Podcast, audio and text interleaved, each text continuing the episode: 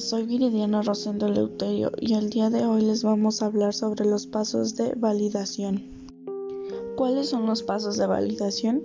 Los pasos de validación primero es la validación, segunda verificación y tercera testing.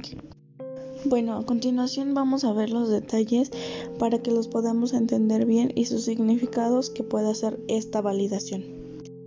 Verificación.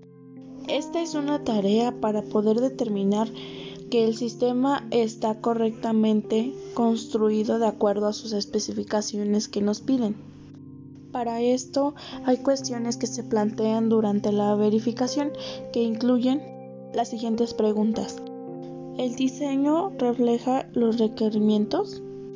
Los temas están completos e incluidos en los requerimientos definidos en el diseño. El diseño está muy bien detallado y refleja los objetivos del diseño. ¿El código refleja exactamente el diseño detallado? ¿Está el código correcto respecto con la síntesis del lenguaje?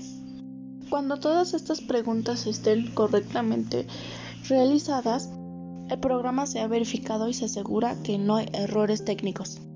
Validación. Este es un proceso de determinación que el sistema actual cumplirá el propósito para que se llegue a su destino.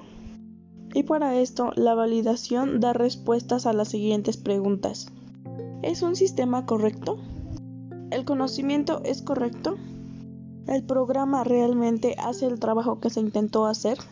Y así es como la validación significa que es la determinación de que el sistema completo cumple con las funciones de los requerimientos especificados y que sea utilizable para los fines propuestos.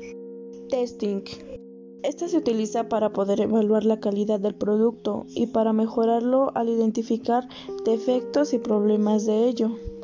El testing de software consiste en la verificación dinámica del comportamiento de un programa sobre un conjunto finito de casos de prueba que son apropiadamente seleccionados a partir del binomio de ejecución que usualmente es infinito en la relación con el comportamiento esperado. El programa se aprueba ejecutando solo unos pocos casos de prueba dado que por lo general es física, económica o técnicamente imposible ejecutarlo para todos los valores de entradas posibles. En uno de los casos de las pruebas se detecta algún error del programa es incorrecto, pero si ninguno de los casos del programa se aprueba, quiere decir que está perfecto. En estos casos de prueba son elegidos siguiendo alguna regla o criterio de selección. Esta se puede determinar si un caso de prueba se ha detectado algún error o no, que se compara la salida producida con la salida esperada para poder ver la entrada correspondiente. El testing se estructura en casos de prueba o en casos de test.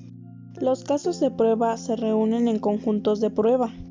Desde el punto de vista del testing se ve un programa como una función que va del producto cartesiano de sus entradas al producto cartesiano de sus salidas, es decir, donde ID se llama dominio de entrada del programa y OD es el dominio de salida. Normalmente estos dominios son conjuntos cuyos campos identifican a cada una de las variables de entrada y salida del programa. De acuerdo a la definición clásica de corrección, un programa es correcto si se verifica su especificación. Entonces, al considerarse como técnica de verificación el testing, un programa es correcto si ninguno de los casos de prueba seleccionados detecta un error. Precisamente la presencia de un error o defecto se demuestra cuando Px no satisface la especificación para algún X en ID. Un fallo es el síntoma que se manifiesta de la presencia de un error. Esto quiere decir que un error permanecerá oculto hasta que ocurra un fallo a causa por aquel. Este sentido del testing trata de incrementar la probabilidad de que los errores en un programa causen fallos al seleccionar casos de prueba apropiados.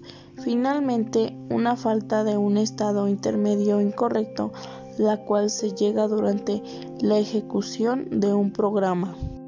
Esto es todo y muchísimas gracias.